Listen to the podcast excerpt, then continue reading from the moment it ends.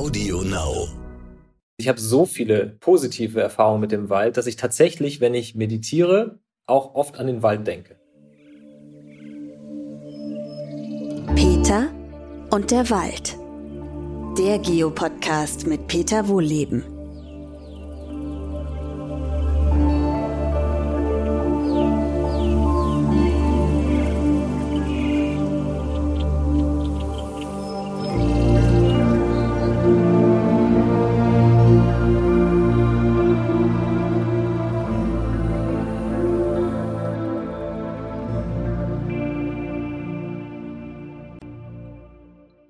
Schön, dass ihr wieder dabei seid bei dem neuen Podcast. Heute ist mein Gast Mike Mäuser. Kennt er vielleicht aus dem Fernsehen oder sicher sogar, wenn er Nachrichten schaut, RTL. Aber Mike, du machst ja noch ein paar andere Sachen. Unter anderem gehst du vielleicht auch mal in den Wald raus. Ich habe ja mal so ein bisschen in deine Biografie reingeschaut und würde gerne starten mit deinem schönsten Walderlebnis. Ach, das sind so viele, Peter. Ähm, ich gehe sehr, sehr gerne mit meinen Kindern raus. Ich liebe es im Wald zu joggen, weil ich die Luft und den Boden ganz toll finde. Ähm, wir haben ja einen Hund und der liebt den Wald auch. Äh, der ist, äh, rennt durch, durch die äh, Blätter und ähm, die Kinder lieben es auch, in den Wald zu gehen. Also ich habe so viele positive Erfahrungen mit dem Wald, dass ich tatsächlich, wenn ich meditiere, auch oft an den Wald denke. Das hört sich gut an. Ähm, du hast in deiner Biografie, ich habe natürlich mal ein bisschen im Internet äh, reingeschaut, ja nicht nur in Deutschland gewirkt, sondern zum Beispiel auch in Costa Rica. Da warst du an, ich glaube, über deine Frau in irgendeiner Form in ein Ökotourismusprojekt involviert. Und ich finde, das hört sich spannend an, weil das eben möglicherweise auch für Deutschland interessant sein könnte. Was habt ihr da gemacht? Ja, das hat auch viel mit Wald zu tun, ist aber auch schon lange her. Ich glaube schon 20 Jahre oder so. Ähm, wir waren Studenten und wollten reisen und gleichzeitig aber auch länger irgendwo unterwegs sein. Und meine Frau war ähm, sehr gut informiert und hat dann über ihre Uni ein Projekt gefunden. Das hieß Andar äh, in Costa Rica, wo wir einen Monat lang ähm, helfen konnten, so ein Ökotourismusprojekt zu entwickeln. Und wir haben dann äh, danach noch einen ganzen Monat sind wir durch ähm, Lateinamerika gereist. Aber dieses Projekt war insofern sehr, sehr spannend, weil man halt eben nicht einfach nur Tourist war, sondern ähm, mit den Menschen gearbeitet hat vor Ort. Unsere Aufgabe war eigentlich die, die hatten so den Plan, ähm, einen Ökotourismus aufzubauen und hatten dafür äh, drei oder vier Spots. Und wir sollten die bereisen und sollten gucken, ob man daraus eine zusammenhängende Reise machen kann, was man wo machen kann und wie man da hinkommt. Und ähm, da hatte ich tatsächlich auch eines der abenteuerlichsten Erlebnisse, weil wir sind ähm, irgendwann dann aus der Hauptstadt äh, von Costa Rica ähm, äh, los mit einem großen Bus irgendwo an, an die Karibikküste und nee, an die Pazifikküste, nee, an die Karibikküste war es, genau. Und sind dort dann irgendwo abgeholt worden von einem ähm, Eingeborenen in so einem Mini-Kanu. Und dann sind wir tatsächlich eine Dreiviertelstunde einfach rein in den Urwald. Und da waren wir dann. Der, die hatten mit ähm, Geldern der Europäischen Union so eine große, ähm, ja, wie sagt man das denn, so eine überdachte Plattform gebaut und hatten gehofft, dass man damit den äh, Bananenanbau da ähm, abwechseln kann, weil die haben große Probleme gehabt, die haben für wenig Geld Bananen angebaut, hatten dann ständig irgendwelche Probleme mit Pilzen und dann war die Ernte kaputt und dann haben sie umsonst gearbeitet. Und die hatten dann irgendwie die Idee, wir könnten doch Touristen hierher holen und die können dann mal eine Woche mitten im Urwald verbringen. Und das war wirklich faszinierend, weil es hat ja auch jeden Tag zwei Stunden am, am Stück geregnet. Und wir waren wirklich im Nirgendwo. Du bist aus diesem Kanu raus, bist mit den Gummistiefeln erstmal im Matsch stecken geblieben und dann hast du den Gummistiefel da verloren und bist mit dem Fuß im Matsch gelandet. Und wir waren wirklich im Nirgendwo. Das war, da war nur Wald drumherum. Ja, wobei und, in, in ähm, Costa Rica das Nirgendwo ist ja äh, schon etwas überschaubarer. Ich glaube, der, der Costa Rica ist insgesamt, weiß ich nicht, so 50.000 Quadratkilometer groß. Ne? Also es wird so, ich weiß jetzt nicht genau, sagen wir mal ganz grob so wie Bayern. Ne? Und ja. äh, die haben ihren Regenwald ja auch in der Vergangenheit kräftig runtergekloppt, aber dann wieder aufgebaut. Ne? Also da, wo wir waren, das war nichts aufgebautes. Das war hm. so, da hättest du dich wohlgefühlt. Das war einfach Natur. Natur pur. Und das war an der Grenze zu, na, welches Land ist denn unter Costa Rica? Panama. Panama, so. Und äh, wir waren quasi an der Grenze. Also irgendwo meinte auch der, der, der Indianer, der da lebte, äh, der irgendwo hier ist die Grenze zu Panama. Irgendwo. Da, so mittendrin. Und wir sind dann da tatsächlich, äh, also da konnte man auch nichts machen. Das, da, da waren wir dann mal so drei Tage und haben dann mit denen äh, darüber geredet, wie man da irgendwie hinkommt und was man machen kann. Wir haben eine riesengroße Schlange gesehen, die ganz in unserer Nähe war, wo ich auch dachte, okay, wenn uns jetzt hier so ein Tier beißt, bis wir die Dreiviertelstunde mit dem Kanu wieder an dem Chicken Bus sind, von dem Chicken Bus dann wieder zurück zum richtigen Bus und dann nochmal eine Stunde in die Hauptstadt, dann ist, glaube ich, nicht mehr viel übrig von uns. Aber das war schon sehr, sehr beeindruckend. Und ansonsten hatten die noch einen zweiten Ort in Tortuguero. Das ist weiter oben. Das ist diese Schildkröteninsel, ja. ähm, wo diese äh, tausende Schildkröten immer an Land kommen. Und wir haben versucht, das so ein bisschen zu verbinden und haben dann zwei Touren aufgestellt ich weiß aber ehrlich gesagt gar nicht, ob das jemals ähm, passiert, äh, ob daraus was entstanden ist, weil wir haben irgendwann den Kontakt verloren.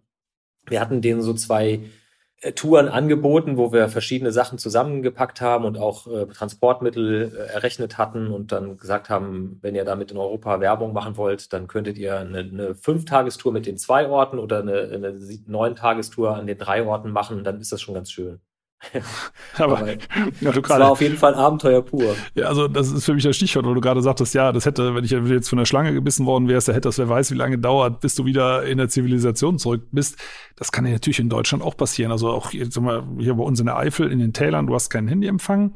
Und das klingt jetzt so ein bisschen konstruiert, aber wir haben, ich war da selber nicht dabei, ich habe das nachher nur gehört, zum Beispiel eine Reiterin, die hat einen Bach gequert ihr Pferd ähm, hinter sich hergeführt und das Pferd hat dann irgendwie gescheut, hat ihr, glaube ich, das Schienbein zertreten. Ne, daraufhin konnte die nicht mehr weitergehen, völlig klar. Und bis die dann da einen Rettungshubschrauber da hatten, das hat Stunden gedauert. Ne? Also, mhm. ähm, was natürlich ganz furchtbar gewesen ist. Äh, aber auch das, also sagen wir mal, dass du hier irgendwo in der Pampa, ähm, dass dir was passiert und du kriegst nicht direkt Hilfe, denkt man ja mal, kann in Deutschland nicht passieren. Ja, aber das, klar, wenn du kein Handyempfang hast, irgendein Tal, bayerischen Wald wird sowas sicher auch geben. Äh, dann bist du da auch aufgeschmissen. Und das ist so ein bisschen äh, die, die trügerische Sicherheit, die wir vermeintlich haben. Wir machen irgendwas hier und es kommt sofort Hilfe. Nee, also das, mhm. das ist auch in Deutschland schwierig. Das ist das große Thema, dass wir hier das, der Netzausbau ein bisschen schleppend vorangeht. Das ist sehr euphemistisch formuliert, finde ja, ich. genau, genau. Aber äh, wir haben, äh, du, hast, du hast hier eine, eine Tasse Kaffee, äh, Cappuccino und bevor wir gestartet sind mit dem Gespräch, weil du die so ausgeschwenkt hast, ich gesagt, na, hast du Zucker in deiner Tasse? Und du hast gesagt, nee, das war der Schaum und da muss ich äh, nochmal hinhören, das war, ist Sojamilch, ne? Ja, Sojamilch, ja. Das heißt, du bist ich, äh, Vegetarier oder Veganer? Ich versuche, äh, mich äh, zu 80 Prozent vegan, äh, äh, ja doch vegan zu ernähren. Und das schaffe ich. Also relativ, ja.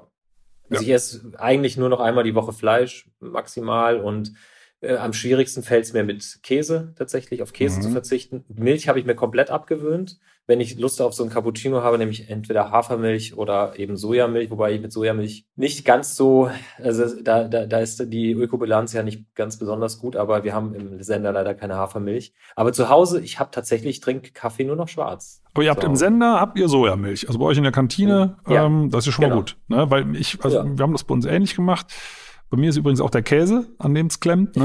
Äh, ich einfach sage, Mensch, der schmeckt mir einfach gut. Ne? Und klar, natürlich ist es ein ja. Bio-Käse, aber trotzdem ist es, ist es Milch drin. Ähm, aber was, was ist bei dir die Motivation gewesen? Da gibt es ja ganz viele Gründe, warum man das so machen kann.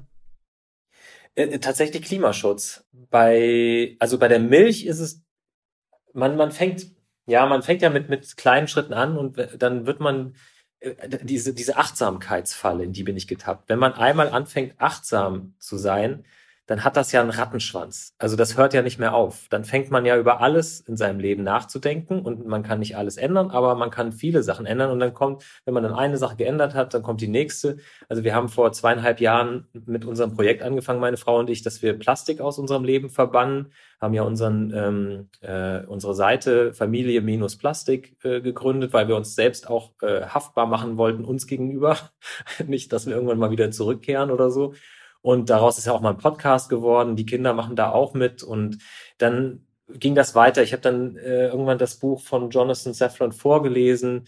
Ähm, Wir sind das Klima. Und das hat mich sehr, sehr beeinflusst. Und dann habe ich daraufhin versucht, mal wirklich komplett vegan zu leben das äh, ist schon schwierig, aber so nach und nach halt diese Schritte zu gehen, halt irgendwann auf die Milch zu verzichten, dann habe ich mich mit Milch beschäftigt und mal geguckt, äh, wie wir eigentlich Milch produzieren.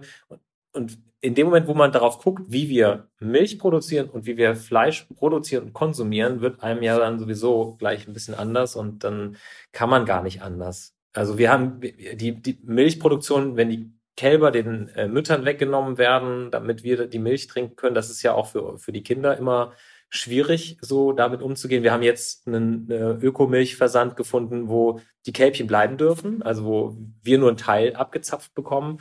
Und ähm, das finden alle total super. Das Problem dabei ist, es ist halt richtige Milch die ist mit Rahmen, ne? Und mein großer Sohn meinte dann zuerst so, hat die aufgemacht, meinte so, da ist ja Joghurt oben drauf.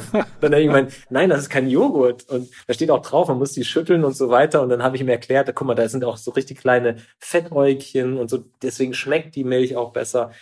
Und insofern sind wir immer in so einer Spanne zwischen Versuch, was zu ändern und gleichzeitig irgendwie ähm, an seine Grenzen kommend. Ja, und das ist, also das ist eigentlich so das Stichwort. Du hast, du hast gerade äh, Plastik erwähnt. Also beim, beim Essen, klar, also ich sehe es genauso. Das ist, die Tierhaltung nimmt halt riesen Flächen ein. In Deutschland alleine ja. 100.000 Quadratkilometer. Das, also fast ein Drittel der Fläche der Bundesrepublik ist äh, für Tierhaltung. Ne? Ähm, mhm. Also das, das ist ganz klar, dass da, da werden wir irgendwas reduzieren müssen, keine Frage. Äh, aber das ist genau dieser Alltagsspagat, der das so schwierig macht. Nur dass, dass das Plastik erwähnt gerade im Outdoor-Bereich, also wenn man im Wald unterwegs ist, gibt's nichts Praktischeres als Plastikklamotten, ne? muss man mal so sagen. Es ist, also Baumwolle ist für Lagerfeuer gut übrigens, ne? also wenn man am Feuer sitzt, ist, äh, ist Funktions, äh, sind Funktionsklamotten Mist, dann brennt man sich Löcher rein ne? und bei Baumwolle, wenn da so Funke draufkommt, kein Problem, aber alles andere sind äh, Funktionsklamotten besser. So und dann ist das große Problem nicht nur der Abrieb. Ne? Ich habe so eine alte Fließjacke, die habe ich, ich glaube, weiß ich nicht, 15 Jahre schon oder so, da sind die Ärmel eben schon abgerieben. Ne? Die nehme ich jetzt für Gartenarbeit oder so, so abgerieben heißt, das Zeug ist irgendwo gelandet. Ne? Entweder im, im Waschwasser oder, oder draußen in der Pampa. Ähm, also gibt's für dich, das ist wirklich eine ernst gemeinte Frage, wir werden ja hier auch laufend gefragt bei uns in der Waldakademie, was für Klamotten sind denn äh, optimal? Ich, ich kenne keine. Also was, mhm. was würdest du empfehlen? das Leben ist ja auch nicht optimal. Ne? Also man kann ja immer nur das Beste draus machen. Ja. Äh, also ich, äh, es gibt ja zum Beispiel ähm, Klamotten aus Plastik, die aber ähm, aus recyceltem Plastik sind. Aber das reibt sich ja genauso mies ab. Ne? Das habe ich übrigens auch aus alten Flaschen. Das klingt gut, aber ja. es ist ja trotzdem das, es ist trotzdem dasselbe Plastik. Ne? Ja, ja, klar, aber äh, du hast absolut recht. Und auch gerade Vlies zum Beispiel, ja. äh, diese Fuseln, die sind ja ganz, ganz schnell weg. Und ähm, wenn man darüber nachdenkt, wir atmen die ja auch ein, ne? Die gehen ja. in unser Grundwasser und ähm, äh, also ich versuche tatsächlich, seitdem wir uns mit dem Plastik auseinandergesetzt haben, möglichst wenig Plastik auch auf der Haut zu haben. Also das, äh, wir hatten es damals lustigerweise ähm, angefangen, als der Sender RTL ähm, dann irgendwann auf mich zukam und gesagt hat, wir machen übrigens eine Nachhaltigkeitswoche auch zu dem Thema, nur dass äh, unser ähm, Jenke von Wilmsdorf das gegenteilige äh, Projekt macht. Der isst nämlich alles aus Plastik, ähm, also was in Plastik eingepackt ist und will sehen, was das mit seinem Körper macht, während wir unser Plastik quasi rausbringen aus unserem Leben. Und da kam auch der, seine Werte haben sich ja auch wahnsinnig verschlechtert in diesem äh, unfassbaren. Übrigens äh, ähm, ist, ist gerade Käse, ne, glaube ich, der in den Verpackungen, wo das überall da, äh, ja, ja, überall da, wo du Fett hast, ja, ja. Ne, weil das Fett schwemmt ja aus dem Plastik halt Moleküle heraus, die du dann zu dir nimmst. Und die hatten dann auch Tests gemacht bei Kindern in den in Kitas, die ja auch meistens aus Plastikbesteck oder in Plastikdosen und so weiter essen. Und die hatten auch erhöhte Werte im, im Urin und so.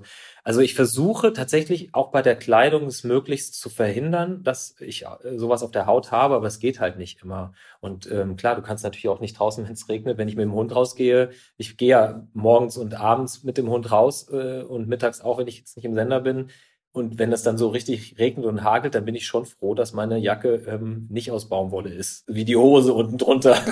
Also, also es geht. Ich habe, ähm, wenn ich im Wald draußen unterwegs bin, äh, oft so irgendwelche alten Jacken. Aber ich muss ganz ehrlich sagen, wenn ich da eine, was weiß ich, wie teure äh, Regenjacke anhab und die bleibt an irgendeinem Ast hängen, dann war es das. Ne? Also da habe ich meistens irgendwelche super robusten Sachen an, die aber nicht wasserdicht sind. So, und die sind aber dann so dick, also man schützt natürlich auch ordentlich drin, dass die, sagen wir mal, so eine halbe bis eine Stunde Regen aushalten und dann sind die halt durch. Mhm. Ne? Da muss man die zu Hause mhm. nochmal durchtrocknen. Also rein theoretisch ginge das schon. Aber klar, die sind dann dicker, die Sachen, mehrere Schichten, äh, man schwitzt da drin, äh, also kann sie hinterher eigentlich direkt duschen. Also das ist jetzt, ja klar, ist vom Komfort her einfach nicht so doll. Ne? Ja, es ist, es ist schwierig. Also optimal ist das Leben nicht. Leider. Nee, nee, nee, genau. Aber deswegen. Weil dann wäre es auch wahrscheinlich langweilig. Nee, aber deswegen, ich finde die, ähm, ich finde ja deine Einstellung auch gut. Also man probiert es überall da, wo es geht und man versucht auch Kompromisse zu finden, weil, ja, das, das so, nochmal bei, um nochmal bei der Outdoor-Kleidung zu bleiben, in bestimmten Fällen ist es halt auch wirklich super praktisch. Ne? Vor allem, wenn man, wenn man ja. jetzt mehrere Tage oder vielleicht sogar Wochen mit dem Rucksack irgendwo durchläuft, das ist leichter, es trocknet schneller. Ne? Ähm, es ist, es hält, es hält auch länger, muss ich schon sagen. Ne? Also meistens sind die Sachen auch robuster, aber klar, man hat diese Mikroplastikkrempel dann an der Backe oder in der Umwelt. Ne? Mhm. Ja. Ähm, aber ähm, weil du es gerade erwähnt hast, Sender, RTL, ihr hattet ja auch mal so eine Aktion, glaube, L wie Lächeln. Ne? Also es ging auf jeden Fall um das Thema, ähm, jetzt im Lockdown äh, den Leuten am, am Schluss der Nachrichten irgendein Lächeln ins Gesicht zu zaubern. Ne? Habt ihr auch gemacht, fand ich auch gut. Äh, mit das ging über Vorlesen oder irgendwelche Witze oder ne, alles mögliche. Du musst lachen. Wie, wie fandest du die Aktion? Also ich habe sie gesehen. Ich, ich war begeistert. Also gerade ja. diese erste Woche, die wir gemacht haben, war ja Vorlesen. Das fand ich ganz toll. Ich bin ja ein ganz groß, äh, ich lese es sehr gerne vor, meinen Kindern und auch anderen Kindern und ähm, äh, ich lese auch ganz gern und da haben wir das dann äh, eine Woche lang gemacht und ich habe sogar Janosch vorlesen können. Ja, ich habe es gesehen, ich habe es gesehen. Ich fand das, fand das auch cool. Ich, also ich lese zum Beispiel gar nicht gerne vor. Also wenn ich Lesungen habe äh, zu meinen Büchern, mache ich immer einen Vortrag draus oder eine Diskussion. Okay. Ich, ich, also, also du liest gerne vor, das ist ja schön. Ja, ich habe schon immer, also ich habe ich ich habe manchmal das Gefühl, ich habe mehr Spaß beim Vorlesen für die Kinder als die Kinder. Aber nochmal auf die diese Aktion zurückzukommen mit dem ähm, L da ging es ja um eine positive Sichtweise auch als Abschluss. Ne? Und mhm. ähm, das ist, äh, sagen wir gerade zum Thema Umwelt, Wald gibt's ja aktuell auch viele, viele Nachrichten und die sind natürlich momentan äh, eher negativ. Ne? Und was ich mich immer frage, ist, ob man nicht das Ganze stärker ins Positive drehen sollte. Ich habe jetzt gerade vor ein paar Tagen noch mal einen, einen, Spiegelartikel gelesen, der, der schreibt das Ganze aus der Sicht der 2030er Jahre, was man bis dahin alles geschafft hat. Ne? Also dass die Häuser alle in der äh, äh CO2-neutral sind, mit Wärmepumpe geheizt werden, Solarzellen haben und so weiter und so weiter. Ähm, das, das kann ja auch eine schöne neue Welt werden, wenn wir die Kurve kriegen und mal ein paar Sachen anders machen. Ne? So Unbedingt. Ne? Und ähm, aber die Frage ist halt, und man sieht das ja auf den Social Media Kanälen, wenn man negative Nachrichten bringt, ne, das habe ich ja auch ab und zu bei mir, dann hat man eine viel höhere Zugriffsrate, als wenn man was Positives bringt. Aber spielt, spielt das irgendwo auch eine Rolle oder geht es da rein um den Nachrichtenwert? Bei uns, für unsere Nachrichtensendung, spielt das keine Rolle. Wir sagen, also wir wissen das von unseren Zuschauern auch. Äh, wir machen ja auch im Gegensatz zur Tagesschau, wir achten darauf, dass wir am Ende der Nachrichten, wenn es zum Sport übergeht, immer noch mal eine nette Geschichte haben. Mhm. Also je, das gelingt nicht jeden Tag, aber meistens schon irgendwas, wo man dann irgendwie auch noch ein bisschen lächeln kann, was die Übergabe zum Sport einfacher macht, aber was auch den Leuten total wichtig ist, weil die wollen irgendwie das Gefühl haben, sie haben das Wichtigste vom Tag und das Wichtigste vom Tag ist halt meistens eher äh, negativ, also in den meisten Fällen zumindest. Und dann wollen, wollen die Zuschauer schon noch dieses Gefühl haben, aber es ist nicht alles schlimm. Mhm. Und es gibt ja auch äh, eine Schule in, in Dänemark, die ähm, den Constructive News Charakter rausstreicht. Die sagen, man, man muss eigentlich konstruktiv an Dinge rangehen. Nicht unbedingt optimistisch, aber so dem Ganzen eine, eine Lösung auch nach. Also dem Zuschauer ein Problem zeigen, aber dann auch eine Lösung anbieten. Und äh, das versuchen wir schon auch. Also wir gehen hinten raus eigentlich immer mit was Positiven und ähm, versuchen, wenn es positive Meldungen gibt, die auch zu bringen. Und ich für mich persönlich kann auch sagen, also ich arbeite ja auch viel äh, an diesen Nachhaltigkeitsthemen bei uns im Sender. Die werden ja immer größer. Ich habe jetzt zwei Nachhaltigkeitswochen ähm, mitverantwortet in den letzten zwei Jahren und habe jedes Mal auch gesagt, wir müssen die Leute da mitnehmen und denen nicht nur zeigen, was alles schlimm ist. Also beim Thema Plastik ähm, und im letzten Jahr haben wir uns mit Lebensmittelverschwendung beschäftigt. Wir haben immer auch Lösungen gezeigt und das Ganze für mich funktioniert auch Klima äh, retten ne? und auch Klima, mhm. die Leute dazu zu bringen, ihr Verhalten zu ändern, äh, funktioniert auch am besten, wenn man nicht wie Greta sagt, how dare you, also wie könnt ihr nur, sondern wenn man wie Obama sagt, yes we can, ja, wir können. Ja. Wir machen das jetzt. Und da gibt es natürlich widerstreitende Interessen. Luisa würde dann sagen, nein, das, das reicht alles nicht. Ich bin der Meinung, es reicht nicht, aber es hilft immer mehr Menschen dazu zu bringen, dass man irgendwann auch drastischere Schritte geht. Ich glaube, jetzt ist der Moment, die Menschen dazu zu bringen, zu merken, das geht so nicht weiter, aber wir haben es selbst in der Hand, wir können was tun. Und da ist es irgendwie immer ermutigender, die Leute, äh, den Leuten auf Augenhöhe zu begegnen und zu sagen, ja, ich weiß, ist jetzt nicht so einfach, aber wir können das. Wir ja, genau. Das. Und wir machen das. Und du kommst mit. Genau, das ist, das ist nämlich der, dieser, also was mir äh, so ein bisschen fehlt, ist dieser Wettbewerbscharakter. Also wir sehen das ja bei den Impfungen, äh, das und das Bundesland liegt vorne. Das ist ja schon so ein bisschen, man schämt sich ja fast schon, wenn das eigene Bundesland da abschmiert, mal unabhängig äh, von, dem, von dem Stand der Impfungen. Äh, das ist jetzt ein sehr merkwürdiges Beispiel zugegebenermaßen, aber das, das würde ich mir gerne für erneuerbare Energien äh, wünschen. Welche Stadt äh, liegt vorne, welche Firma das liegt vorne. Es. Aber das, das ist, ja, also das, aber dieses Ranking ist nicht so präsent, also mir zumindest nicht. Ne?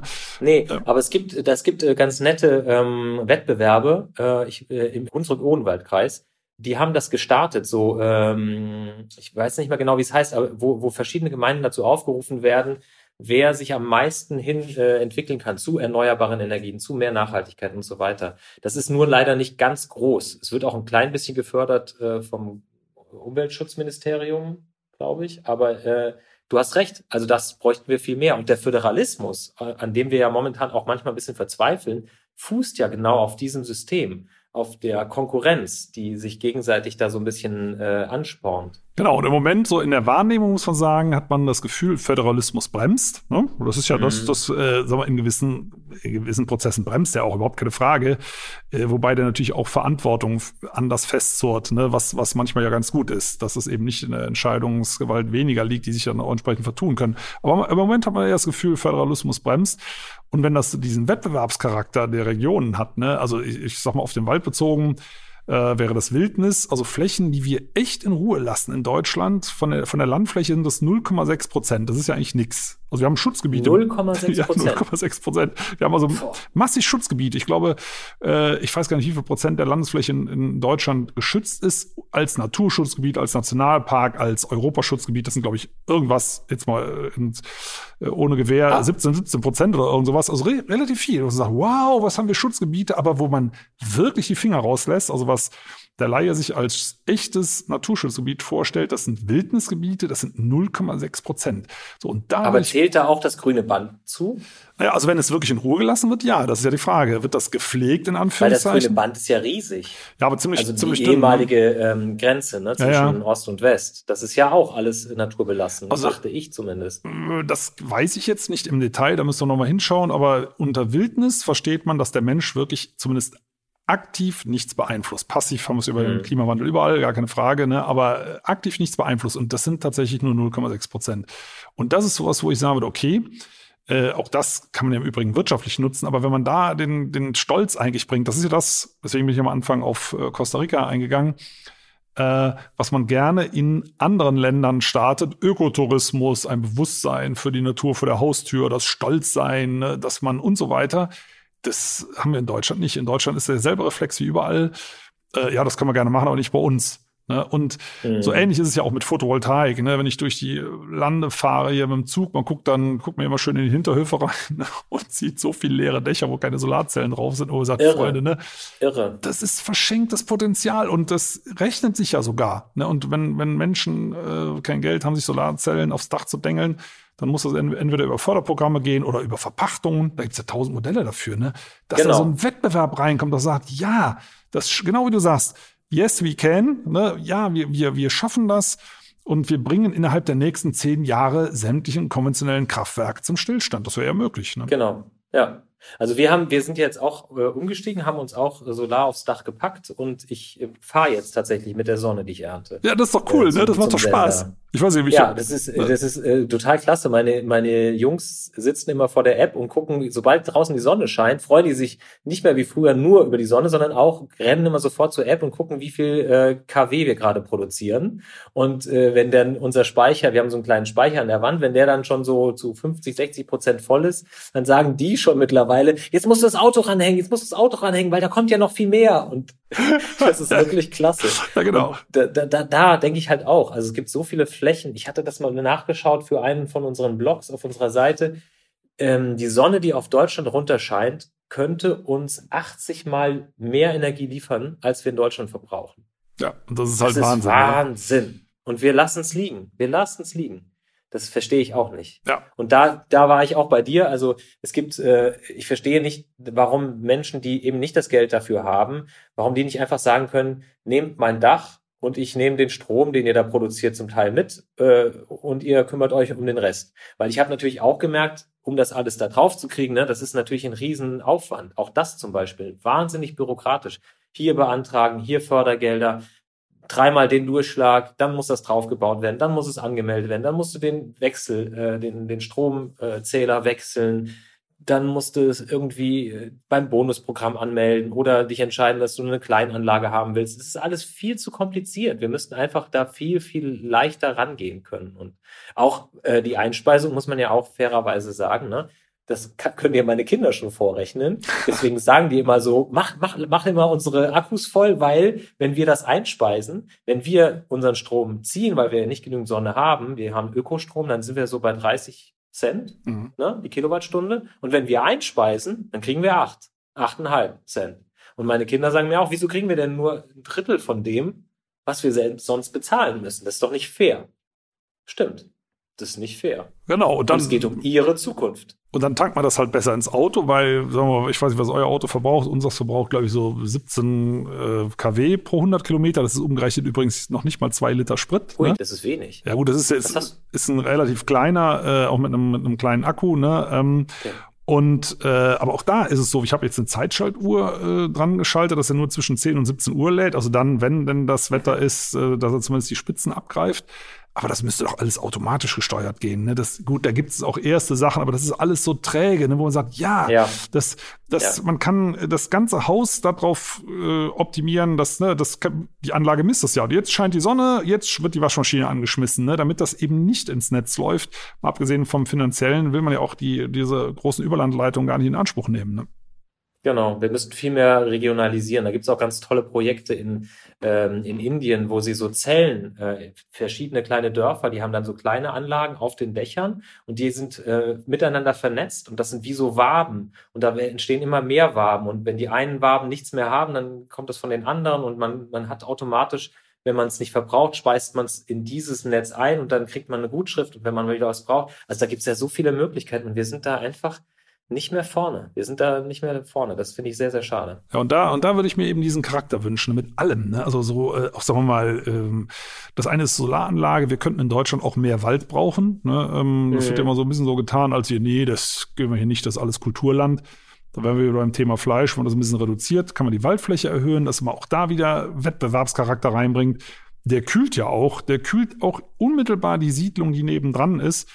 Da wäre zum Beispiel eine Challenge zu sagen, wer hat das coolste Dorf, aber wirklich in Bezug auf die Temperaturen im Sommer, ne? Äh, ja. Auch, auch, da, und das geht, ne? Also das ist messbar. Ja. Äh, auch da kann man Sachen dran machen. Und ähm, das ist halt eine Frage, das könnt ihr jetzt nicht äh, als Nachrichtensendung lösen. Ihr habt ja auch eine, eine gewisse journalistische Neutralität. Ne? Und wenn es eben überwiegend schlechte Nachrichten gibt, dann ist das so. Das kann man ja nicht ändern. Aber dass sich so gesellschaftlich der Blick wandelt, dass man sagt, ja, das ist eine Aufgabe, aber als als äh, Staat mit wirklich gut ausgebildeten Menschen muss das doch hinzukriegen sein, dass man diese Technik stemmt. Ne? Mhm. Ja, in, in, unserem Land der Ingenieure und der, äh, der Denker, da ist auf jeden Fall viel mehr Potenzial, als genutzt wird. Das ist zumindest auch so mein Empfinden.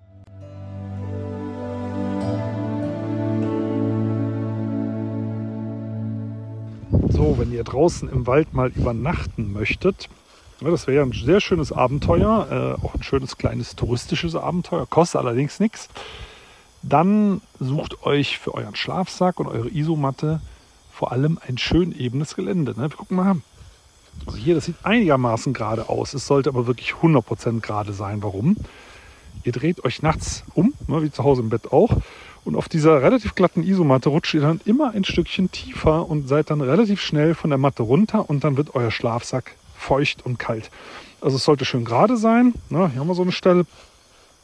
dann geht er mal mit den Füßen, so wie ich gerade hier, schön durchs Laub und guckt, ob da nicht irgendwo eine, hier haben wir zum Beispiel dicke Wurzel noch liegt, weil die bewirkt, dass ihr schlaft wie die Prinzessin auf der Erbse. Das drückt sich durch. Ne? Also das sollte man sorgfältig alles an Seite schieben. Schön ebener Platz und dann steht dem Abenteuer im Wald nichts mehr im Wege.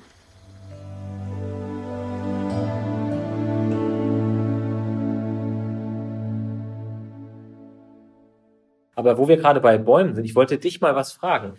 Du bist ja ähm, sehr dafür, dass man Wald Wildnis sein lässt. Ähm, wie, wie stehst du denn zu Aufforstungsprojekten? Ähm, zwiespältig. Ne? Also sagen wir mal so, wenn man Wald dahin bringt, wo weit und breit keiner ist, ne? da gibt es so zum Beispiel diese Suchmaschine Ecosia macht das ja ganz erfolgreich, dann ist das gut. Ne? Da kann man als mhm. Initialzündung mal Bäume pflanzen, damit das schneller geht. Oder auch aussäen, da gibt es ja verschiedene Möglichkeiten. Ne? Bei uns selber, wir sitzen hier mitten in einem Waldland und der nächste Baum, der Samen trägt, Einheimische, ist seltenst mehr als ein Kilometer weg. Das ist keine ja. Entfernung. Also mal Pappelsamen, die können hunderte Kilometer fliegen. Birke, da ist schon ein bisschen weniger. Ähm, Eichen, Buchen, die Samen, die werden per Vögel, also per Luftforst äh, transportiert. Also das geht alles. Und wenn man dann pflanzt, äh, es gibt also die meisten Aufforstungsprojekte, die ich kenne, pflanzen in bestehenden Wald. Also so mal als Beispiel, mhm. da geht gerade die Fichtenplantage kaputt. Die mhm. Forstwaltung macht dort einen Kahlschlag und anschließend wird mit Freiwilligen äh, wieder aufgeforstet, in Klammern, das müsste die Forstverwaltung aber eigentlich selber sowieso per Gesetz machen und die haben auch die Mittel dazu. Ne? Das ist eigentlich nur mhm. eine PR-Aktion. Das tut mir dann immer leid, wenn ich sowas sehe. Ne? Okay. Weil, ich, weil ich denke, da werden die Leute ein bisschen missbraucht äh, zu PR-Zwecken und wenn ich, also ich selber, ich versuche mich mal, das ist, ist ja nicht so ganz einfach, äh, mich in eine Laiensituation reinzudenken. Ich würde jetzt sagen, wow, ich gehe jetzt mit meiner Familie raus, pflanze Bäume und tu was für die Zukunft. Ne? Dann würde ich ja davon ausgehen, dass meine Bäume stehen bleiben und nicht irgendwann wieder abgesägt werden, oder? Da würde ich ja denken, ja. Ich, ich pflanze einen Wald. Aber genau das wird in den aller, allermeisten Projekten nicht getan. Das ist Wirtschaftswald, Schrägstrich eine Plantage, die irgendwann im Sägewerk enden soll. Und das das würde mich enttäuschen. Nur so weit mhm. denken die meisten nicht, weil das einfach ein paar Jahrzehnte in der Zukunft ist. Man hat einen Baum gepflanzt und hat einen schönen Tag gemeinsam verbracht, was ja okay ist. Aber ich würde immer dazu fragen, was macht ihr eigentlich später mit diesen Bäumen? Mhm. Okay. Hast du sowas schon mal gemacht, so eine Baumpflanzaktion? Ich bin kurz davor. Ah, okay, dann erzähl mal. Ja, was, was, äh, was machst du? Was hast du denn noch vor? Da kann ich noch nicht drüber reden. Ah, okay, nee, dann. Äh, Weil wir, wir kommen nämlich jetzt an, an eine Schnittstelle ähm, mit positiven Nachrichten ja. und dem Thema äh, Umwelt und Klima. Da sind wir an einem Projekt dran, über das ich in dieser Stelle noch nicht so viel sagen kann, aber es hat auch was damit zu tun. Ja, ja aber super. Also ich finde das nochmal. Ich finde es grundsätzlich gut. Ich halte es da mit Martin Luther und dem Apfelbäumchen. Ne? Ähm, ne? So sinngemäß wüsste ich, dass die Welt morgen untergeht, würde ich heute ein Apfelbäumchen pflanzen. Äh, also jeder Baum zählt. Ne? Also jeder Baum, mhm. der da ist, da ist es erstmal egal, wie der da hinkommt. Ne? Das muss man auch fairerweise sagen. So, und ja. das kann im eigenen Garten an äh, ein Apfel, wirklich ein Apfelbaum sein. Auch der trägt, das ist die schiere Masse nachher, die es bringt. Aber im eigenen Garten kann man das Kleinklima damit schon unter dem Baum selber übrigens so circa zwei Grad schon wieder runterschrauben, ne? die Temperatur mhm. im Sommer. Also das ist schon wirklich klasse. Ähm, Verrückt, man müsste das in den Städten eigentlich viel mehr machen. Ja. Also, weil du eben sagst, ne, dass das Klima dann ja auch so ein bisschen runtergeht. Also eigentlich müsste man die Städte ja auch äh, größtenteils Auto befreien und äh, die Straßen, wenn man sieht, wie viele Autos auf den Straßen einfach nur rumstehen, Platz klauen und den Menschen den Platz klauen, wo, in dem sie leben könnten. Da gibt es ja in Amsterdam zum Beispiel erste Projekte, wo sie ganze Straßen einfach autobefreit haben oder in Barcelona und in, in, in der Nähe von Barcelona gibt es eine kleine Stadt, wo sie das machen und da haben sie natürlich dann auch ganz viel angepflanzt und dann könntest du tatsächlich so kleine Waldoasen oder, oder Baumoasen, nennen wir es mal Baumoasen, bauen, wo du drunter durchlaufen könntest und wo du wirklich auch das Klima in der Stadt dann eben runterkühlen könntest. Ja, also so, da gibt es zum Beispiel auch, du sitzt jetzt in Deutz, ne, in Köln-Deutz, oder? Mhm, aktuell. Ne? Genau. So mal auf der anderen Rheinseite, also in Köln, Köln City sozusagen, ähm, da gibt's ähm, schöne Thermokarten, ich glaube sogar aus dem letzten Sommer, dass der, der, der Stadtpark im Vergleich, ich weiß gar nicht welcher es war, ob das der Grüngürtel war, im Vergleich zur direkt angrenzenden Wohnbebauung so ungefähr 20 Grad kühler war. Ne? Ich weiß nicht, ob ja, du kennst. Wir, haben, da, wir haben das in diesen ja. Hitzetagen, wo wir ja. auch äh, Sondersendungen gemacht haben zur Hitze, haben wir auch immer mal jemanden rumgeschickt mit so einem ähm, Infrarotthermometer, der dann auch zum Beispiel mal gemessen hat, wie heiß sind eigentlich Spielplätze, wo du dann auch teilweise Spielzeug hast, was 40 Grad oder mehr hat und wo, wo du auch, sobald irgendwie grün in der Nähe warst, dann auch sofort runterging. Also das ist schon genau. Nachvollziehbar, aber da, da tut sich auch zu wenig, finde ich. Also da tut sich zu wenig. Also was wir im Moment machen, wir versiegeln momentan immer noch in der Größenordnung von, ich meine, so ganz grob über einen halben Quadratkilometer pro Tag. Ne, und wird Wahnsinn. noch weiter zugepflastert und das ist logisch, die Flächen heizen sich im Sommer auf. Also das ist ja das, was die meisten nicht auf dem Schirm haben, diese Spitzentemperaturen im Sommer das ist nicht der Klimawandel. Also, dass die so hoch ausfallen, natürlich, aber ja. ähm, das ist aber unser Hauptproblem, diese Spitzentemperaturen und die kommen durch Landnutzungsänderungen. Also, ne, sprich, mhm. äh, Stadt gegen Wald, äh, Autobahn gegen Wald. Ähm, also, wenn man Flächen umwandelt, dann steigt die Temperatur um 10 bis 15 Grad äh, an den mhm. Stellen. Also, der globale Klimawandel, klar, der Durchschnitt, das ist schon äh, der Ausstoß an Treibhausgasen, aber vor Ort selber ist es eher die Änderung der Landnutzung und die kann man zurückdrehen. Sehe ich ganz genauso. Ja. ja. Und deswegen, also nochmal, euer Baumpflanzprojekt, egal wo das ist, mehr, wenn es wirklich um mehr Bäume geht und nicht, äh, dass man Kahlschläge von, von Staatshausverwaltung äh, repariert, ne, wo man sagt, Mensch, dann schlagt es einfach nicht kahl. Das wäre das wäre eigentlich die schönere Variante, wo man sagt, lass doch die Bäume stehen, dann braucht er keine zu pflanzen. Aber wenn es wirklich darum geht, äh, zusätzlichen Wald zu schaffen, einfach mehr Bäume zu bringen, ist das immer gut. Ne? Immer. Ja. Kann ich jeden ermuntern. Das ist so ähnlich wie diese Aktion, äh, wenn Leute im Sommer, äh, gab es ja in Köln auch, mit Gießkannen äh, Straßenbäume gießen. Das ist, Bäume gießen, das, ja. Das ist natürlich viel zu wenig für die Bäume. Ne? Also so eine 10 Liter ja. Gießkanne, das ist echt ein Tropfen auf einen heißen Stein. Aber besser ein Tropfen als nix. Also das ist, ja. die Geste zählt wirklich. Also da würde ich, mhm. die kann man gar nicht hoch genug anrechnen, diese Empathie mit Bäumen. Und der Baum selber, der ist natürlich über einen Schluck äh, glücklicher, als äh, wenn er keinen kriegt. Ne? Ja, klar. Ja, aber nur noch mal an, an alle, die jetzt zuhören. Also, wenn, wenn das, da denkt man mal, ja, was nützt das, wenn ich einen Baum pflanze? Und da kann ich nur sagen, das nützt einem selber. Das, also ich finde Egoismus in Bezug auf Klimawandel, also diesen positiven Egoismus, finde ich ja, sehr gesund. Ne? Es wird im Garten kühler, ne? das kann man messen. Es ist, es ist eine andere Qualität von Schatten, die man auf einmal hat. Ne? Und wenn es ein Apfelbaum ist, dann kann man auch Äpfel essen. Oder was du mit deiner Solaranlage erwähnt hast, ne, äh, man tankt ja viel billiger. Ne? Das ist, das finde ich eine sehr gesunde Form von Egoismus, wenn man sagt, ja, man profitiert ja auch unmittelbar davon. Ne? Ja, da kriegt man die Leute, glaube ich, auch noch ein bisschen eher. ja, und da, und so diese Erzählung, die fehlt mir dann manchmal. Also ich finde schon, ähm, weil du vorhin äh, Greta erwähnt hast oder auch Luisa, also wir brauchen auch mahnende Stimmen, klar, die mal richtig auf, auf den Putz hauen, ja, ja. Ne? so habe ich dich auch verstanden, völlig klar, aber nur das äh, macht einen depressiv. Ne?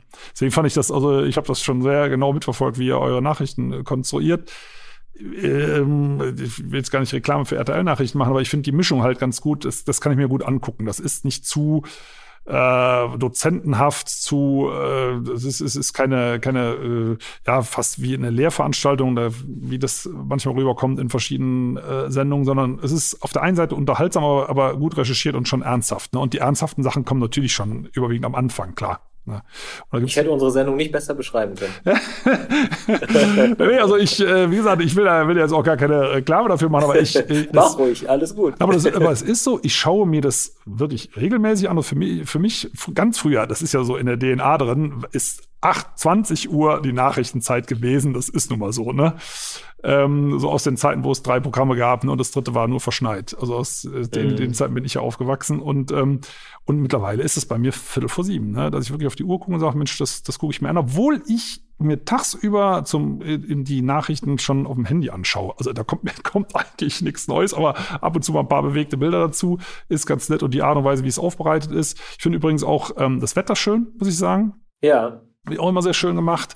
Auch die Übergänge sind schön. Natürlich gucke das, was du vorhin gesagt hast. Äh, wie kommt man aus aus einer miesen Nachrichtenlage in den Sport. Ne, das ist ja immer der Spagat. Und man sieht das auch, wie gesagt, ich gucke guck natürlich auch äh, andere Nachrichtensendungen an, das gelingt nicht immer besonders gut. Ne? Mhm. Vor allem, wenn, wenn an dem Tag echt besonders schlechte Sachen passiert sind, ähm, äh, da wieder, sich wieder rauszudern. Aber nochmal, deswegen fand ich diese, diese L-Aktion ganz nett. Ne? Ich, das, das waren, waren auch mehr oder weniger äh, Sachen dabei, wo ich gesagt ja, das passt und da ist es einfach schwierig, die Kurve zu kriegen.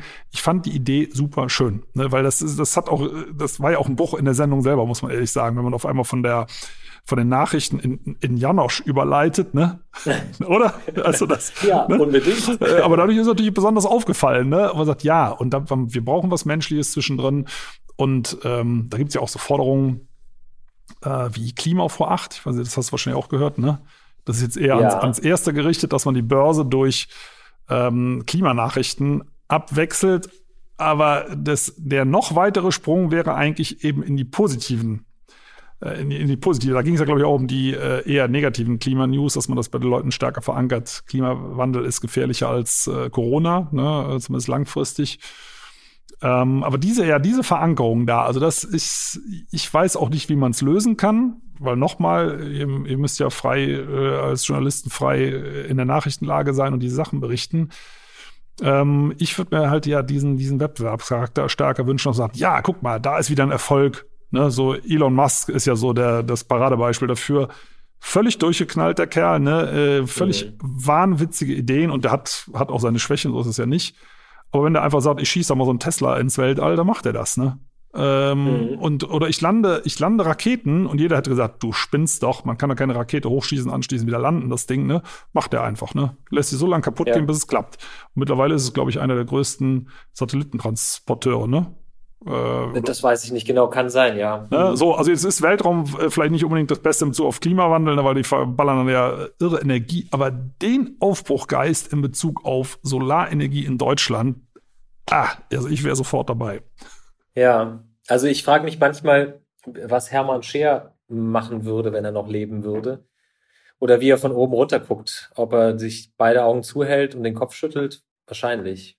Weil wir könnten eigentlich echt weiter sein, ne? Ja, ne, und klar, das, also wir haben einfach äh, ein paar fette Jahre, ich würde mal sagen, nach dem Fall der Mauer, da war ja die Hauptbedrohung weg, Atomkrieg. Ne? Also zumindest war sehr, sehr weit weg. Also muss ich ja sagen, ich habe als Jugendlicher echt, das war meine Hauptangst. Also wir haben mhm. Global 2000 natürlich gelesen, wir haben das in der Schule schon diskutiert und so im Jahr 2000 ist eigentlich alles zu Ende. Ne? So, also mhm. auch wegen Überbevölkerung, Ressourcenübernutzung, also wie, also wie viel die Erde aushält, hätten wir uns gar nicht vorstellen können, dass wir uns hier, wir beide uns im Jahr 2021 unterhalten und uns geht's gut.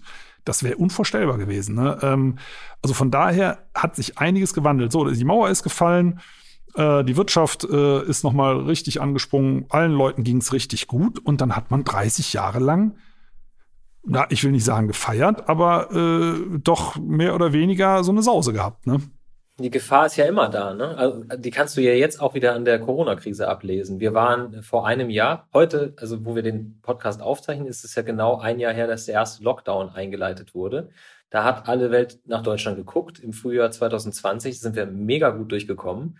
Und dann hatte man irgendwie so das Gefühl gehabt, ja, das äh, läuft. Und dann kam der Sommer und da hat man irgendwie gedacht, ja, komm, da kommt nichts mehr so viel. Und ab da ging es eigentlich bergab. Also der Herbst und der Winter und wo wir jetzt stecken, das, das ist eben sowas ähnliches, ne? So satt sein ist nie gut. Ja, genau. Immer ein bisschen Hunger. So, wo man sich heute fragt, Mensch, was haben die eigentlich letzten Sommer überlegt? Ne? Weil da, wo wir jetzt stehen, äh, da hätte man doch einiges anders planen können. Ja, bei uns ging's gut und dann hat man das verdrängt. Ne? Und so ähnlich ja. ist es leider in Bezug auf die Umwelt auch, also dass man gefühlt, ja, ja. ne? CO2-Ausstoß ist in Deutschland ja überwiegend nicht gesunken, weil die Maßnahmen der Bundesregierung gegriffen haben. Ne? Das war ganz am Anfang erstmal, dass die DDR-Industrien äh, platt gemacht worden sind. Dann, äh, klar, es, es hat schon Anstrengungen gegeben, aber wenn ich überlege, wir haben überlegen, das war, glaube ich, 1990. Da haben wir einen Opel Vectra gekauft. Der ist da gerade neu rausgekommen, super modern, bla bla, 1,6 Liter Auto, da würde heute gar keiner mehr hingucken. Äh, so ein normaler Benziner, der hat als Benziner 6 Liter verbraucht. Ne? Mhm. Äh, und heute würde man sagen, das kriegt man ja kaum noch hin. Ne? Äh, ohne mhm. ohne äh, eine Hybrid-Technologie, die ich persönlich überhaupt nicht gut finde. Ne? Also das ist eigentlich das Schlechteste aus beiden Antriebsarten, elektrisch und Verbrenner. Aber äh, normaler Diesel, der, wenn der 6 Liter verballert, da würde heute jeder sagen, ja, ist okay. Ne? Mhm. Also man hat, und das war nochmal, das war 1990. Und das war kein, ja. kein Sparauto. Damals hat man von dem 1-Liter-Auto geredet. Ne? Ja, ja, ja, Greenpeace, kann mich dran Richtig, erinnern. genau. Da wollten, glaube ich, so ein Renault Twingo, haben sie, glaube ich, auch umgebaut. Ne? Genau, ne? haben sie umgebaut. Ne? Die haben es ja hingestellt, es gab es ja. Genau. Und dann hat man da einfach äh, mehr oder weniger 30 Jahre lang nichts gemacht. Ne? Ja. Das, sind, das sind so Sachen. Ne? Klar, jetzt könnte man natürlich darüber jammern, aber das äh, will man ja nicht, sondern äh, die Technik hat sich ja weiterentwickelt. Ne? So Stichwort App. Wo du sagst, deine Kinder, sobald die Sonne scheint, äh, spielen, machen die eigentlich die Arbeit vom Computer und sagen, hey, Auto dranhängen und so. Ne? Also da tut sich ja zum Glück ganz viel. Was ist, was ist, wäre so von der Technik her das nächste, worauf du Lust hast? Also ich will jetzt, wir sind äh, umgezogen kurz vor der Pandemie in ein etwas älteres Haus. Wir waren vorher in einem Energieeffizienzhaus, jetzt sind wir in einem etwas ähm, älteren Haus, also ich glaube 25 Jahre. Ich, ich möchte als nächstes mal so die Dämmung überprüfen und tatsächlich überlege ich irgendwann von der Gasheizung wegzukommen. Mhm. Und dann, dann würdest, so du was, würdest du was äh, einbauen wollen? Ja, da bin ich noch nicht so ganz sicher, ob, ob man irgendwie, äh, ja, Wasserstoff, ob es da vielleicht in den nächsten Jahren schon hingeht oder nee, da bin ich, da bin ich noch nicht weit genug in den, in den Überlegungen. Aber tatsächlich, also ich möchte auch das Gas abstellen. Also ich freue mich so über meinen Solarstrom, da möchte ich gerne auch weitermachen. Mhm. Ja, doch, also ich, ich kann es nur sagen, hier bei uns in den Waldakademie-Gebäuden, also wir haben ähm, Wärmepumpen laufen mit, mhm. mit Solarstrom. Wir haben natürlich auch einen Batteriespeicher, der speichert. Klar, also das im Winter und äh, wochenlang keine Sonne, dann zieht der auch Netzstrom. In dem Fall haben wir das von Greenpeace Energy halt. Äh, mhm. ne, ähm, aber so ganz ohne klappt das noch nicht. Aber sobald im Winter ein Sonnenstrahl rauskommt, schaltet sich auch die Heizung ab, weil das eben so gut isoliert ist und durch die Fenster ähm, quasi schon aufheizt. Und wenn, das haben wir jetzt auch gehabt, im Winter die Sonne rauskommt, das war, glaube ich, Ende Januar, Anfang Februar, dann liefert das schon Überschuss. Ne, weil wir die Anlage, mhm. Solaranlage extra so groß gebaut haben, dass wir gesagt haben, äh, ich weiß, der Architekt sagte, ja, die, ich weiß gar nicht mehr, was der sagte, so drei, vier kW, das reicht. Wir sagen, nee, wir nehmen zehn. Ne? Also wir wollen auf der sicheren Seite sein und lieber Überschuss produzieren. Also, also übers Jahr produziert die Überschuss, ne? ähm, aber im, mhm. und in den meisten Situationen schafft's die Anlage auch. Und das ist eben so der sportliche Ehrgeiz, wo man sagt, ja, äh, ich möchte unterm Strich ähm, keine Energie mehr beziehen. Ne? Also auch wenn das an manchen Tagen nicht äh, 100% funktioniert. Genau. Also Elon Musk hat ja mh, hm, eine Technik ausgelobt, um CO2 aus der Luft zu saugen. Ähm, und sagt, da bist du ja dran mit deinem, irgendwann wirst du es ja enthüllen, dein Baumpflanzprojekt. Ähm, das, das, ist ja genau der Punkt, äh, dass man sagt, also jetzt drehen wir den Spieß um, erstmal pusten wir so wenig wie möglich raus und jetzt fangen wir wieder an einzusammeln. Ne? Und dann ja. sind, wir, sind wir ja beim Thema Baum. Und das geht ja. sehr, sehr effektiv. Also ich kann mir momentan keine Technik vorstellen, die das besser kann und vor allem ungefährlicher, weil das aus der Luft gesaugte CO2 muss ja irgendwo hin. Ne? Beim Baum ja. geht es in Biomasse, aber äh, diese Verpressungsgeschichten, äh, Norwegen läuft ja sowas ne, mit einer Pipeline, dass das in irgendwelche alten Gasspeicher oder Ölspeicher reingepumpt In der Schweiz ne? gibt es ah. ein Projekt, die, äh, die haben, das ist, sieht aus wie ein riesengroßer Staubsauger, der also wirklich enorm und die saugen das aus der Luft heraus und machen daraus teilweise, also es gibt ein angeschlossenes Treibhaus, ähm, mhm. wo ähm, Gemüse großgezogen wird und die bekommen sozusagen das CO2 direkt da reingeliefert und der Rest wird verpresst zu Stein. Ach, das, also das wird irgendwie so richtig hart äh, und dann kannst du es in die Ecke legen. Ja gut, sagen wir, also, das muss ja dann sowas sein wie Kalkstein. Kalkstein ist ja auch äh, ganz überwiegend äh, fossiles CO2, ne, mit ja. in, in entsprechenden Kalkverbindungen gespeichert. Das wäre natürlich. Und das perfekt. wird auch mehr kommen und das wird aber natürlich auch erst dann mehr kommen und interessanter werden, wenn man für CO2 mehr bezahlen muss, wenn wir CO2 richtig und gut bepreisen, wenn diese ganzen Kosten, die momentan eigentlich äh, bei der Entstehung äh, nicht berücksichtigt werden müssen, dann aber doch mal irgendwann berücksichtigt werden. Also wir arbeiten auch gerade an einem neuen Magazin sozusagen und wir versuchen das wirklich äh, klimaneutral, also CO2 null zu produzieren. Und ähm, ich glaube, solange da das alles noch so ein bisschen freiwillig ist und die Kosten da nicht wirklich mit einberechnet werden, äh, lohnt sich's nicht. Aber sobald das mal irgendwann passiert und die Leute das wirklich bezahlen müssen, was sie da verursachen, dann gibt's auch wieder neue, neue Anreize, neue Sachen zu schaffen. Ja, genau. Und dann, was ich persönlich wichtig finde, wenn, äh, so, wenn die CO2-Steuer, die gibt es, die heißt ja nicht Steuer, das ist irgendeine Abgabe, weil es eine Steuer nicht sein darf, liegt ja, glaube ich, aktuell bei 25 Euro pro Tonne, soll den nächsten paar Jahren. Preis. Genau. Ja, irgendwie, ne? Also es ist äh, anders benannt, dann in den nächsten Jahren auf 50 Euro steigen, aber es muss, denke ich, Richtung 100 Euro pro Tonne gehen. Und dann erledigt sich Kohlestrom sowieso von selber. Und ich finde dann, dass das wäre mein Wunsch, wenn die Gelder dann zum Beispiel für den öffentlichen Nahverkehr ausgegeben werden, weil das ist immer so eine, auch eine Frage der sozialen Gerechtigkeit, ne? dass dann ähm, Menschen, die eben ein kleines Einkommen haben, auch kostenlos fahren können, ne? grundsätzlich. Ja, ne? Und, und wer dann meint, ja. er muss unbedingt mit dem Auto äh, fahren, der zahlt halt für alle anderen den öffentlichen Verkehr mit. Ne? Finde ich dann, ja. dann, dann äh, kann ich damit auch gut leben. Ne? Ja, geht mir auch so. Ja, Mike, kommen so langsam zum äh, Ende von unserem Gespräch. Ähm, hat mir sehr, sehr viel Spaß gemacht. Ich werde natürlich die Nachrichten auch heute Abend nochmal. Ich weiß nicht, wann, wann sprichst du das nächste Mal die Nachrichten? Heute? Oder? Ich, ich, bin, ich bin heute im Sender. Ja. Ah, perfekt. Aber also bei der Aufzeichnung dieses Podcasts, nicht bei der Ausstrahlung. Ja, ja, nee, nee, also, ähm, also, aber nur für, für mich jetzt. Also dann guck, ja, ja. schaue ich dir heute Abend natürlich logischerweise pünktlich Viertel vor sieben wieder zu. Und schau noch mal genauer hin, wie ihr die Sendung aufbaut, ne? Weil so intuitiv habe ich mir das schon gedacht, ne? Weil ich, weil ich da wirklich bin sehr nachrichtenaffin, möchte mich aber auch ungern langweilen lassen, ne? Deswegen bin ich aber euch gelandet und äh, gucke mir es aber gerne noch mal äh, daraufhin sehr genau an, falls sich das nicht nervös macht.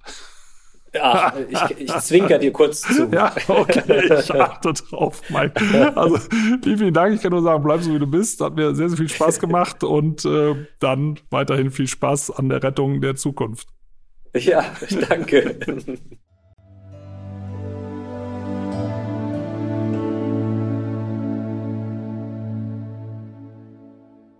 Schön, dass ihr zugehört habt. Vielen Dank. Und wenn euch die Folge gefallen hat, abonniert doch den Podcast gerne auf AudioNow, Apple Podcasts, Spotify oder anderen Plattformen. Und über eine Bewertung bei Apple Podcasts würde ich mich auch sehr freuen. Übrigens könnt ihr dort auch gerne kommentieren. In der Podcast-Beschreibung findet ihr auch einen Link für ein Abo für Wohllebenswelt, mein Magazin. Und für euch alle gibt es dann eine Gratis-Ausgabe dazu. Und jetzt gibt es zum Abschluss noch etwas Waldatmosphäre für zu Hause. Viel Spaß beim Entspannen und bis zum nächsten Mal.